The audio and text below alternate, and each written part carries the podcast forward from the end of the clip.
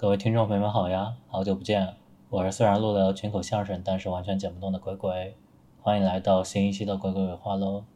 那么这一期的主题呢，叫做如何开展深入对话，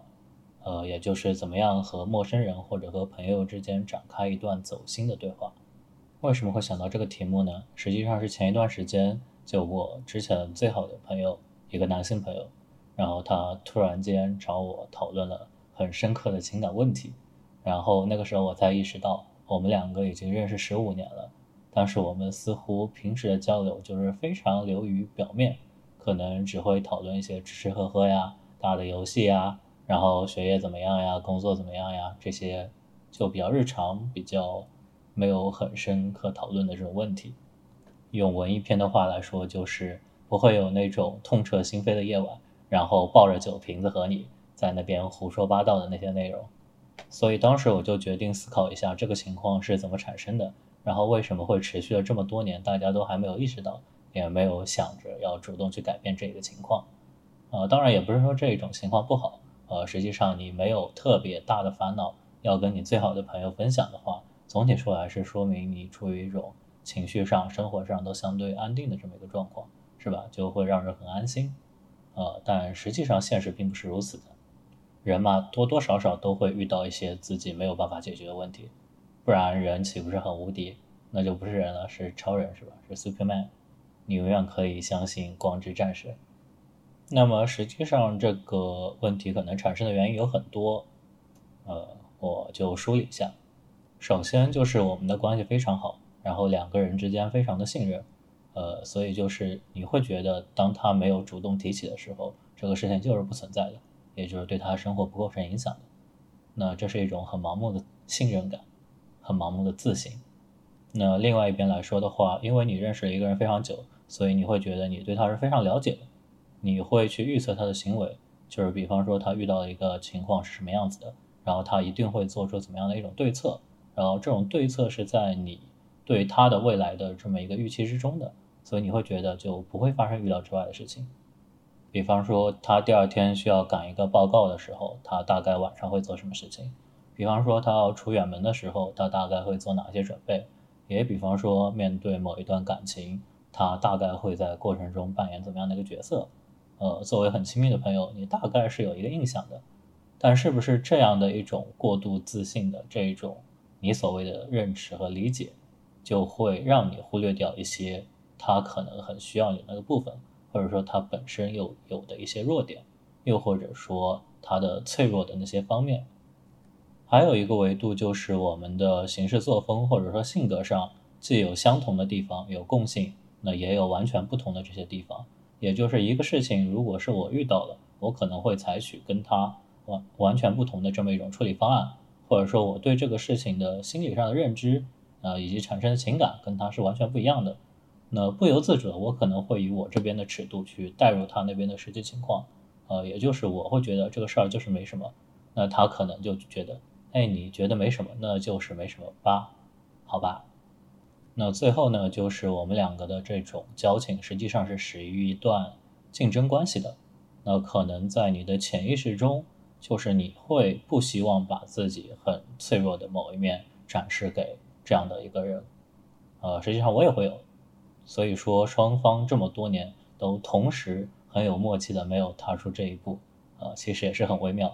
实际上，十五年中，我觉得同级别的事情应该会有个两三件是起码的，呃，但是我也没有向他说过我这边就是让我非常崩溃的那些事情，呃，然后我印象中他也从来没有向我说过这些事情。那么我们这十五年的交流对话的走心程度，甚至可能还不如你某天晚上去某一个酒吧随便拉一个陌生人，然后说的那些酒话的走心程度，啊，这就是很奇怪的一个情况。所以今天的题目就变成了如何开展一段深入的对话。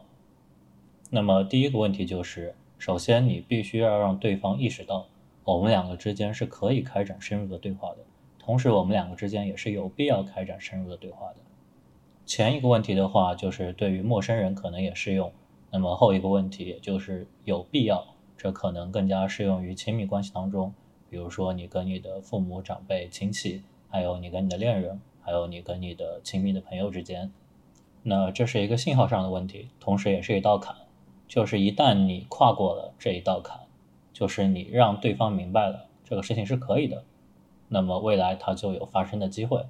但是如果他从来没有意识到过，哎，我们两个之间也是可以讨论这些内容的，呃，或者说从来没有这样的契机，让他在没有得到肯定的情况下发生过一次，那么他可能未来永远都不会展开，是这个样子的。其次的话，就是你不要过度强化在你的脑海中他的那个印象，就是不要过度强化你对他的了解，你不要以为你是世界上最了解他的人。当人觉得凡事都在自己的掌握之中的时候，就会忽略掉很多呃本来可以注意到的这种细节，又包括他可能会遇到一些你曾经完全没有设想过的这么一种呃突发的境遇。那么这种情况下，即使是你曾经幻想的那个比较完美的能够应付所有事情的这么一个人格，也是不足以应付这样的情况的。那么那一些你从来没有幻想过的地方，可能就是他的弱点，是他的命门。是他全身最脆弱的那些地方，是阿克琉斯之踵，是吧？实际上你应该做的角色是，呃，挺身去挡住那一只射向他的脚踝的箭。那你实际上角色可能就是，哎，我是那一身这边、这边、这边都可以露出来的那身盔甲。你没有顾及到的那些地方都是最危险、最脆弱的地方。这种情况或许在两性关系中会更加常见吧，就是你自以为对自己的另一半是非常了解的。但实际上，你对他这种认识，以及对他那些脆弱的地方的忽略，呃，反而会让他遭受到更加严重的伤害。因为实际上他是希望用你来保护他那些身上脆弱的地方的，但可能因为你的这种盲目的自信和有偏见的认识，呃，反而是他的这种呃伤口或者说他的风险暴露的更加明显了。那么第三点就是我在倾听和对话的过程中。我应该扮演什么样的角色？是不是每个人都应该在任何一段对话中去追求那种感同身受，或者说就直接去带入自己的这么一个情况去分析问题？实际上，在对话中去追求一个感同身受是非常可遇不可求的这么一个事情。对于一个成年人来说，就你们把你们塑造成今天这个样子的事情，完全不可能是一样的。实际上，你能够从他身上。接收到的他的过往的信息，可能是塑造成他这个人的呃几千分之一甚至几万分之一，就是有非常多的细节是在你们相处的过程中，或者在他的表达中被忽略掉的。那么我们应该去有意识的体会这种差异在哪里，而不是说盲目的带入自己，将自己置身于他的那个环境中，然后说我觉得怎么样怎么样，如果是我我会怎么做这个样子。是吧？在这种对话中，你的角色可能是需要敏感一点，然后灵性一点。那最后一个问题，其实是你在这一种你们两个人的亲密关系中，到底你是有顾忌什么东西？这个可能也是很重要的。比如在与父母交流过程中，你可能实际上是厌恶他们曾经的教育方式，或者他们对你的自身提供的这一些要求。在与伴侣相处的过程中，可能就是你所隐瞒的事情，或者你对另一半的某些条件上的一些顾忌，或者对他的原生家庭的一些想法，呃，这些也是有可能的。那么朋友之间也会有因为过往的经历，或者因为两个人之间某一种很奇怪的默契，都会造成这样的情况。如果这些因素一直存在，并且从来没有被消除过，那么就即便你们曾经展开过非常深入的。呃，交流，因为某一个契机，但是在未来，这些因素仍然会成为你们两个之间非常走心的交流的一种阻碍，它会持续的这样阻碍着你们。也就是说白了，你对于向他完全敞开自己是非常有顾虑的这么一个事情，这个事情会给你压力，给你带来紧张感，让你分泌不安的这种激素等等。那么，如果能够在现实中直接把这种让双方都不安的因素给消除掉，自然是最好的。那么，如果它其实是一个过往的历史的信息，那么可能你就是需要在对话的一开始就直接把这种顾虑展开出来，是吧？坦白讲了，它或许之后就不太会影响你们了。那之前说的可能就主要是我们两个在开展对话之前啊，是吧？需要做一些准备工作，包括生理上的或者心理上的一些调节。就你首先需要消除这么一些障碍和错误的认识，那你才能够有机会处于这么一个展开深入对话下的场景。那当然，因为不同的人他的外向程度不同，呃，包括有的时候你对于陌生人就很多因素其实是没有的嘛，是吧？你不会对很多陌生人有各种各样的顾忌啊，或者自以为对他有很深的认识，那你其实就很容易跟一个陌生人展开很深入的对话，然后也没有觉得有什么负担。你们两个通常也没有共同的圈子，以至于说这种对话中提到的一些细节，可能会在未来产生什么不好的影响，进而变成新的负担，是吧？不至于的。那么接下来要讨论的就是说我这个契机是什么？就我为什么要去跟我很亲密的朋友，或者跟一个陌生人展开这样的一段对话？那我挺喜欢的一档播客，呃，《悲观生活指南》，他就把这一种情况归为了三类。就一种是破冰，一种是深入，一种是新生。破冰的话，其实就是陌生人之间处于同一个社交场合，然后快速拉近关系的这么一个过程。那么一些有价值的问题的讨论，肯定相比于简单的自我介绍，更容易拉近人心的距离，更容易去消除大家之间的戒备。你可以快速的去构建一个陌生人在你心中的这么一个画像。然后进而的话，就是你们这个社交场合接下来的活动就很容易展开，以及你可以决定接下来与这个人相处的方式到底是什么样子的，比如你们的三观是不是统一啊，以至于你们接下来是不是能够经常进行这样的深入讨论呀，或者是不是值得往其他的呃亲密关系发展呀等等。那么深入的话，其实意味着就是你跟你的谈话对象已经拥有了某一种现有的关系。但是你们期望这个关系发生一种变化，比方说是从有达以上恋人未满正式发展成为可以比斗，是吧？就是正常发展为恋人这样的一个过程。当然有很多这种伴侣关系的建立，它是不需要经过这个环节的，呃，两个人自然而然就直接到了这个呃状态。那么同样也会有很多例子，就是死在临门一脚上面。还有一种可能的话，就是一旦两个人之间没有经历过这么一种状态，他会为未来的某一种矛盾或者危机埋下伏笔。这个就也不仅仅是伴侣之间，可能也和你的同性朋友和呃就普通的异性朋友，还有和家人之间都会有，就是这样的一个缺乏深入交流的这么一种关系，为未来的一次冲突的极大爆发埋下了伏笔。或者说为某一段关系的破裂埋下了伏笔，这个样子。那么实际上在亲密关系中，确实有很多问题，就是你必须提到面上来，你必须要提前确认过的，不然最后的话，这段关系必然是没有办法维系的。比方说两性之间可能会讨论是不是要丁克，是不是不婚主义，呃，甚至是不是其他的一些比较现代的、比较自由开放的亲密关系上的观念。那在两性亲密关系的这么一个过程中，这些节点都是必须要经历的。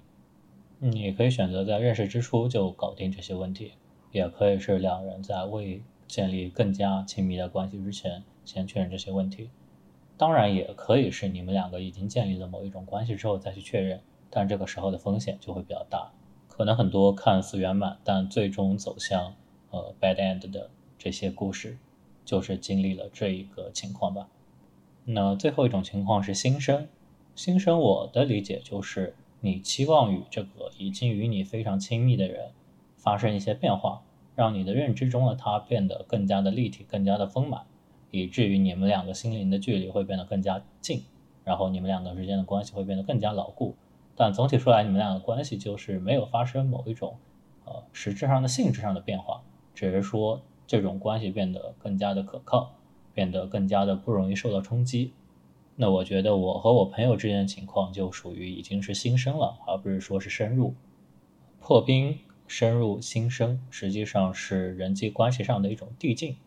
如何去建立关系，如何把普通的关系发展成亲密关系，以及如何让亲密关系变得更加坚不可摧。那么在非极端情况下，也就是不是说真的遇上事儿了才需要经历这么一个深入对话的这么一个情况的话。我觉得还是有很多方式可以参考一下的。悲观生活指南提供的一个思路就是说，两个人直接进行一些问答游戏，呃，所以他提供了一组问答卡片，就你可以随机抽其中的一个问题，然后问一问对方是怎么想的，再说一下自己是怎么想的，你们两个之间一 match，可能就会啊擦起一些火花这个样子。那么当下比较流行的那些游戏社交场景，就是构造一个与通常的对话环境或者说生活环境比较有差异性的这么一个虚设的场景，来让大家发挥出更加不一样的这么一个自我的这么一个状态的话，可能就会引起一些，比如说吊桥效应啊，或者说人会更加激起自己的表达欲望、表现欲望、表演欲望等等。那么这个时候。或者这个之后，你们两个之间的关系自然就到了一个恰好可以进行深入对话的这么一个状态。那也许就是散场之后就可以开始开展一些这方面的对话，像是剧本杀或者桌游过程中的一些很细节的点，可能就可以成为接下来你们两个之间对话的一个开头、一个起因。那么还有最最常见的一种方式，就是让自己和对话的这个对象。处于一个相对放松的状态，让精神都比较舒缓，然后神经都比较放松。比如说是按摩啊，或者说泡温泉啊，或者说是去吃一些比较让人开心的东西啊，又或者是酒精或者咖啡之类的这种饮品。虽然酒精在健康上的安全剂量是零，但如果只是为了让自己处于一个更适合表达。更加有表现欲望的这么一个场景的话，那么微醺可能也不是不可以接受。就是它在身体上的那些健康的代价，呃，换来你一个更好的呃社交上的这么一个环境的话，可能也不是不能接受，是吧？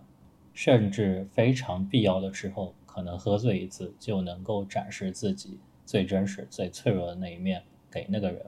然后他也会在这种情况下。被你渲染，被你同化，然后也会展示他的那一部分。